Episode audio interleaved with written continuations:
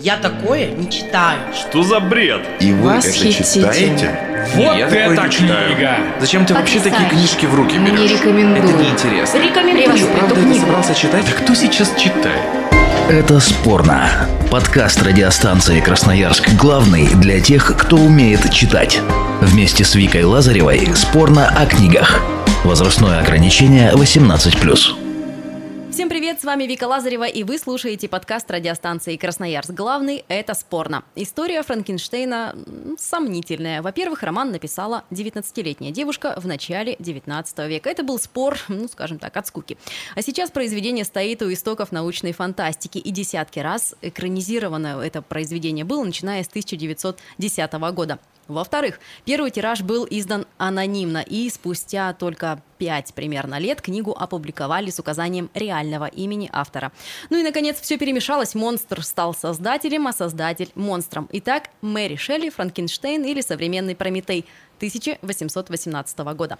Кто действительно создал монстра и почему все забыли Виктора? Разбираемся сегодня с моими гостями Анной Прохоровой и Максимом Любимовым. Привет! Привет. Привет. Ну, регалии по привычному опускаем. Друзья, давайте для начала по три характеристики книги. Вот вы прочитали ее, что можете сказать? Ой, я боюсь сейчас... Это, это какие-то свои личные ощущения? Да, конечно, свои личные ощущения коротко. Ну, я, я э, предоставлю слово Даме. Нет, нет, нет, я, я боюсь погорячиться, поэтому я быстренько хоп. э, Я знаю, это, это, это хитрый ход Анны. Она хочет прощупать мое личное мнение. Почему бы и нет? Да, а у, у меня же история про то, что я ненавижу читать книги. И я люблю аудиокниги. И э, Чинашвили, который, собственно, озвучивал эту книжку, эти 28, по-моему, файлов, которые э, 22 я прослушал минувшей ночи, поэтому я не спал, но я готовился к эфиру. Э, Они у меня, ну, представляешь, да, ночь, я один в комнате, все, я ото всех отлучился, закрылся, вот включил, и, глядя в потолок, слушал эту книгу. И у меня картинка рисовалась очень отчетливо. Это было действительно круто. Мне книга понравилась. Но а по- понравилась она мне по нескольким причинам. Во-первых, это очень крутая машина времени для меня была. Потому что на какое-то мгновение, особенно вот этот бархатный, э, тарабанящий голос Чинишвили, он меня просто уносил вот туда. Я ничего не знаю об этом времени, ну, кроме того, что я где-то когда-то что-то читал, видел какие-то архивные снимки и так далее. Но в голове в любом случае рисуется именно вот такая черно-белая история. И эта черно-белая история, она вот всю ночь у меня проносилась перед глазами. Я представлял этого Виктора, я представлял эту Мэри Шелли. Автора. Да, автор этой книги, 19-летнюю девочку, которая вместе с друзьями об этом поспорила, кто напишет самую страшную историю. И э, для меня эта книга после вот этого прослушивания, видимо, нужно все-таки ее прочитать, э, она осталась загадкой по многим э, факторам, потому что я э, многих вещей так и не понял. Так, хорошо. Аня. Во-первых, когда начинаешь читать книгу, пожалуйста, почитайте, к какому жанру она принадлежит. Если написано, что жанр готический роман, это значит беспросветная тьма. Ну вот, я просто про свои ощущения. То есть, когда ты начинаешь читать книгу, которая э, написана как готический роман, сразу стоит ожидать, что никакого луча света в этом темном царстве не будет ожидаться, все закончится плохо, и, э, ну, вернее, или бесконечно. И, соответственно, вытекающие просто жуткая затянутость вот эти вот переживания, которые уже расплескивались и мешали мне спокойно, спокойно жить жизнь, понимаешь, ну все какие-то вот переживания. И, пожалуй, на этом стоит остановиться. Можно там остальные какие-то чувства и отношения к чему-то размотать попозже. Понятно, в принципе, история вашего прослушивания и прочтения этой книги. А, Как вы думаете, в принципе, вот э, почему забыли создателя? Ну вот сейчас ведь много произведений, где э, зачастую Франкенштейном называют монстра. А у меня, кстати говоря, тоже был такой вопрос, когда я уже погрузилась в книгу. Я была удивлена, что Франкенштейн – это фамилия. Ну, то есть это Виктор Франкенштейн. Это человек, который создал Да. этого, э, ну, это чудовище, да, Мгм. скажем так, без символизмов. Э, и, грубо говоря, потом впоследствии всей, всех историй про Франкенштейна мы понимаем, что э, остался только Франкенштейн как имя этого мистического, да, вот этого чудовища. Ну, потому что, наверное, были экранизации и в том числе мультипликационные. Он же был и э, главным героем э, небезызвестного сериала про семейку Адамс. Нет, да там много Франкенш- всего. Да, ну, ну, я имею в виду, что было очень много, и со временем просто привязался именно этот образ. А нет, я думаю, не так. Я думаю, что просто по символизму, то есть там, где готика, надо, надо пытаться читать символы. Весь интерес книги заключается в том, чтобы как раз попытаться увидеть, ну как вот подняться на гору, да, посмотреть сверху на все это происходящее и прочитать э, именно символы, которые несет в себе повествование. Да, оно занудное, долгое, бесконечное, все в мучениях, но это обозначает, что что-то, какие-то ключи надо подобрать, чтобы что-то открыть. И мне кажется, суть того, что пропало имя Виктор и пропал в принципе Виктор из вот этой вот э, огромной демонической фигуры, именно в том, что демоны победили. Мгм. А может, просто яркие персонажи, а сюжет подкачал? Не справилась мы решили со своим заданием. Да, сюжетная линия там не главное. Там вся суть как раз в двух сильных мучениях. Мгм. Но, при- но при всем при этом э, нельзя забывать, что это 18 век, 19 Это 19-летняя девочка. И Виктор Франкенштейн – это 19-летняя девочка. И чудовище, созданное 19-летней девочкой, это тоже 19-летняя девочка. А ты это складываешь, да? Ну, то Я- есть ты, ну, ты то есть как... нельзя забывать автора. Нельзя забывать автора, который изначально Ну, ты думаешь, все какой-то там- авторы пишут книги про себя? Но это, это выдуманная история 19-летней девушкой, которая жила в 19 веке. Да? Та- да, Там были совершенно другие времена, вообще другое мировоззрение. Э, И взгляды на привычные вещи тоже были другими. Но при всем при этом э, она очень четко описывает вот это состояние человеческого э, сознания и внутренности, когда ты внезапно опьяненный вот этим вот желанием стать создателем и создать что-то, как он, Мгм, ты да-да-да. погружаешься в уныние от того, что ты не смог даже близко приблизиться к тому идеальному, что создал создатель, который, опять же, э, как-то незримо так присутствует в течение всей книги. Она нам все равно э, периодически напоминает о том, что есть некие силы, которые создают все прекрасное на этой планете, создают жизнь, вдыхают в э, Но это же ткань. второй парадокс, вот этот символизм, когда человека приравнивают к создателю, с одной стороны, а с другой Да. стороны, этот человек ученый. То есть он совершает открытие, которое неизвестно, как может отразиться на последующих действиях. И как бы возвращают к тому, что, может быть, не надо покушаться на то, что уже, и кто-то уже себя назвал И вот этим с большим тогда. букв. Это было тогда. Да что тогда-то? Люди точно такие Я- же, я- я думают про точно то. так я же, про то, чувствуют что так же. сегодня то же самое. Мало, не то, что мало, Всегда а то же ничего не... самое. Да, то есть на, на протяжении всех времен одно и то же, оно повторяется бесконечно. Вот это ощущение оп- опьянения в начале и уныния в конце. Нет, это потому что классика. Классическая литература, она так и Так, работает. так и в жизни так же. Я вот к чему. Нет, ну в жизни также всегда люди одинаковые, чувствуют одинаково от, коли- от э, какой-то эпохи, времени или каких-то обстоятельств ничего в человеческих чувствах не меняется. Мы не эволюционируем в этом В вопросе? чувствах нет. Ну, в чувствах мы одинаково ненавидим, одинаково боимся, одинаково любим. Так вот я о чем и говорю, что книга как раз-таки не о Викторе Франкенштейне и не о том, что он создал, а вот о тех вот этих скрытых, опять же, о которых ты говорила, о вот этих пазлах, которые ты периодически начинаешь собирать. У тебя, конечно, иногда мозг взрывается, когда она начинает описывать какие-то вообще непонятные вещи, которые не относились к тому, что было только что. Потому что меня, меня всю, всю, всю эту книгу бесил один факт что мы вроде бы говорим о чудовище, о, о вот этом вот э, сборной солянке из мяса, э, причем красивого, как э, описывает э, она. Она же описывает то, что Виктор Франкенштейн создал его из э, тела, ну, достаточно высокорослого какого-то там... э, ну, страшного м, всё-таки. Ну, но Нет, он- страшного он страшный. Но он по, по итогу получился страшный. Ну да. Но пла- планы были создать, ну, действительно, какого-то там э, гиганта. Я, я к чему говорю? Э, мысль потерял, блин. Продолжай. Он и получился страшный гигант. Он получился Слушай, страшно Он получился гигант. страшно гигант. Но он пропадал. Он постоянно пропадал из виду. То есть ты вроде, ты читаешь, ты понимаешь, что вот он встретился с ним, вот он на него посмотрел, вот он ему что-то там промямлил, и, и бац, и пропал. И нет его. И он несколько месяцев живет вообще в другой стране. Он куда-то уезжает, он встречается со своим другом.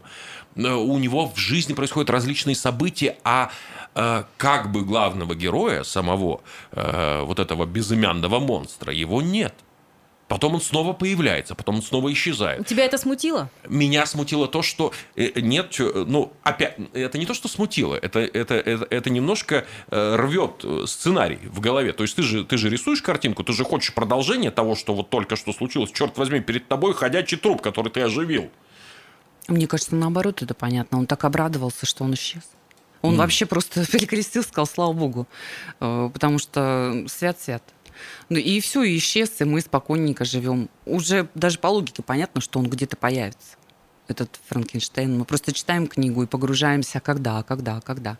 А, этот Виктор, наоборот, очень был рад, что, боже, хотел одного, получилось другое. И что это, зачем это? Пусть, пусть я это развижу. Но не получилось. Да, и он раз такой исчез, ну и прекрасно. Давайте за науку. Вот. Есть э, предположение, что вот прототипом Франкенштейна послужил, э, да, разные люди могли на самом деле послужить, ну вот, например, немецкий ученый Иоганн Конрад Диппель. Э, алхимик 17-18 века, он пытался отыскать, ну, как, собственно, другие алхимики, эликсир бессмертия. Э, он у него состоял из крови, костей и, собственно, других частей животных. Э, Были также современники Мэри Шелли, ну вот, например, Джованни Альдини. Э, Ой, там вообще кошмар. Он практиковал публичные эксперименты, где показывал эффективность электрического возбуждения движений мускулов. Все бы ничего, если бы для демонстраций, простите, этого не использовались отсеченные головы казненных преступников. Ну вот, в Ну, общем... тем же самым сейчас в спортзалах занимаются, лепят электроды, электрическое возбуждение мышц. Слушай, но это то тогда, тогда за электричество только начали, в принципе, эм, вс- все эти разговоры. И вот что, мы решили, получается, она отчасти опередила свое время или просто так удачно в волну попала? Я думаю, что это удачное стечение обстоятельств. Я думаю, что очень многое повлияло на эту же Мэри Шелли, которая, ну, круги, в которых она вращалась.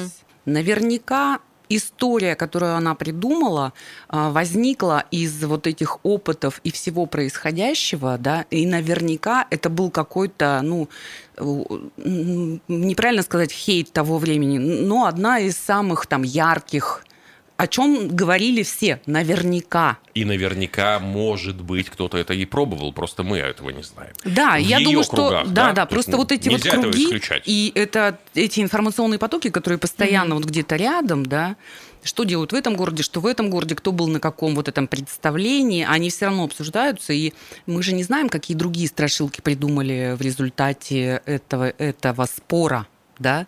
Ну, то есть... э, А другая страшилка это Дракула, которая Вот. через век после э, того, как выпустили Франкенштейна, на, на основе одного из рассказов, да, э, одного из друзей э, автора этой книги. это на этой вечеринке было придумано? На этой вечеринке, да. А, э, г- еще один человек, я не помню, как его зовут.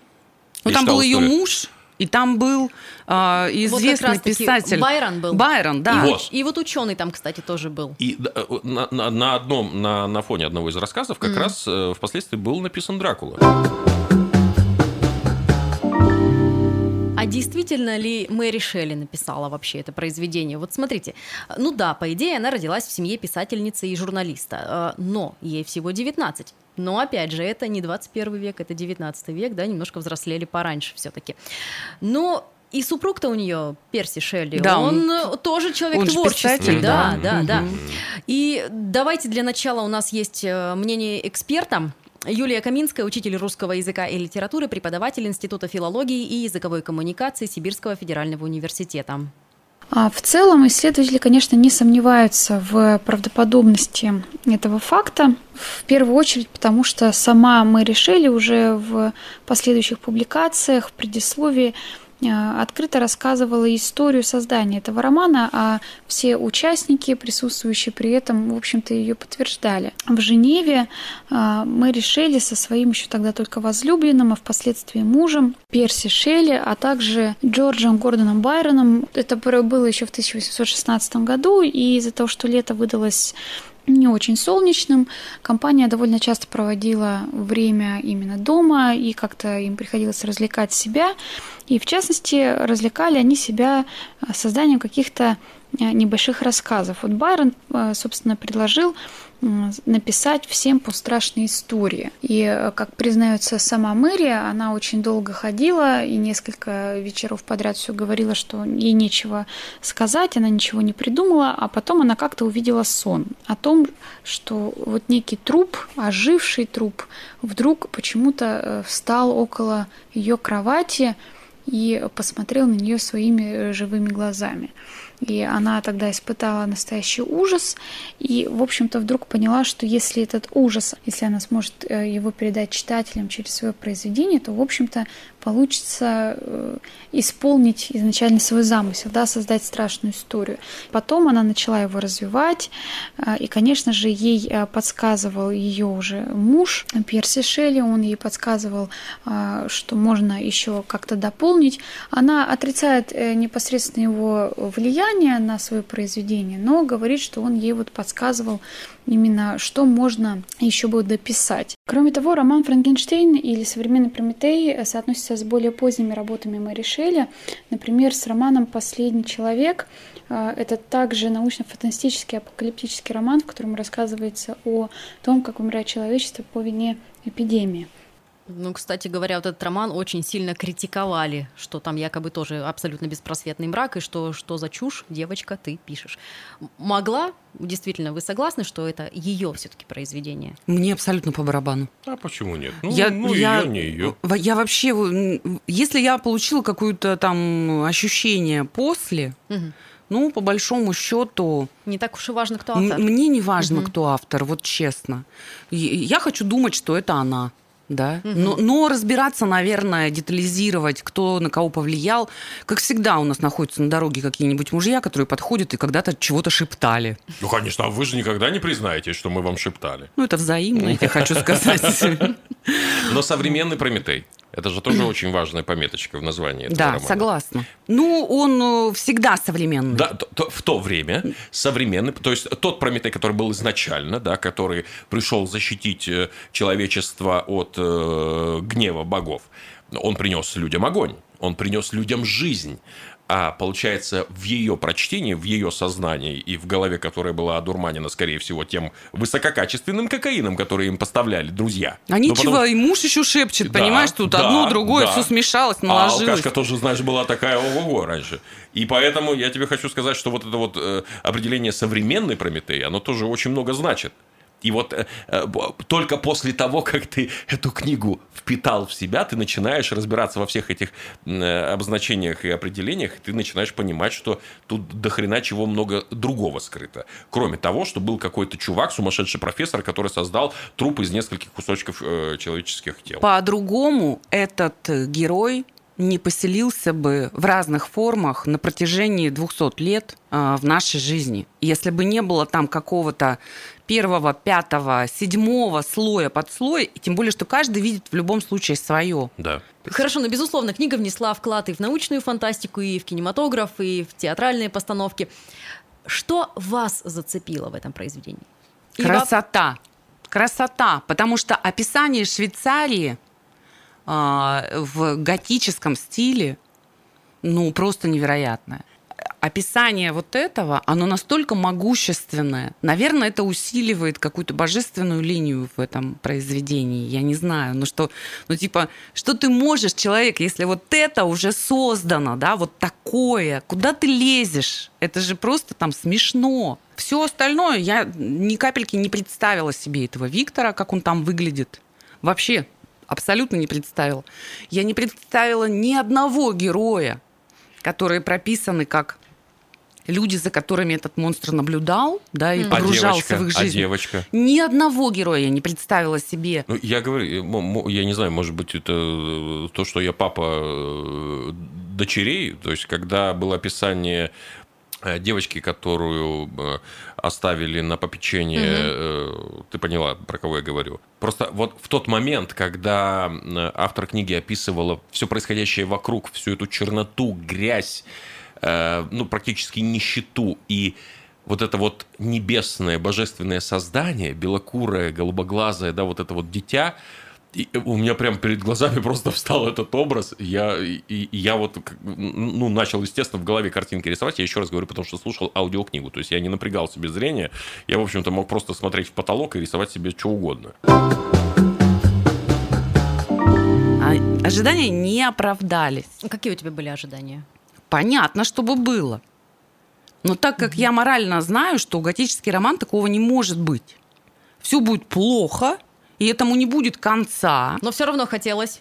Ну да, но ты же как бы по-человечески. Но все, что имеет начало, имеет Конечно, и конец. ты же относишься логика. ко всему по-человечески, ты понимаешь, если есть начало, ну вот такое, это должно чем-то закончиться, а оно, блин... Обрывается. Да, то есть оно такое хоп и растворилось. Но это тоже покушение на божественное сыграло свою роль в том, как все дальше произошло. Появились различные вариации. И все, и, и, и вот это ощущение, что хочется понимания, происходит. Ну, чем дело ты так? Может, нам дали, может, нам дали карт-бланш? Конечно, продолжай, вот сколько сам, ну, сам ну, вот какая как, прекрасная открытая история. Какому количеству людей дали карт-бланш? Да, и тот, всем. кто не побоялся со своими чувствами попробовать, да, и, и побороться, и упаковать их в эту книгу, и сформулировать, тот сел и сделал сценарии, продолжение, а, разные интерпретации и прочее, прочее. И вот уже 200 лет мы там это в разных формах. Узнаем новые продолжения. Так и мучаемся, понимаете? Продолжаем мучиться, да. А она сидит там и ржет. В общем, друзья, а, подбирайте свои ключики к этой многослойной истории. Я говорю спасибо сегодня Анне Прохоровой и Максиму Любимову. Друзья, благодарю вас. Спасибо, Пожалуйста. читайте книги, мы готовы разговаривать об этом долго. Слушайте что... книги, слушайте. Все, друзья, с вами также была я, Вика Лазарева. Всем спасибо, только хороших вам книг. Пока. Я такое не читаю. Что за бред? И вы это читаете? Вот я это книга! Зачем ты вообще такие книжки в руки берешь? Не рекомендую. Это неинтересно. Рекомендую. Ты правда это собрался читать? Да кто сейчас читает? Это спорно. Подкаст радиостанции Красноярск главный для тех, кто умеет читать. Вместе с Викой Лазаревой спорно о книгах. Возрастное ограничение 18+.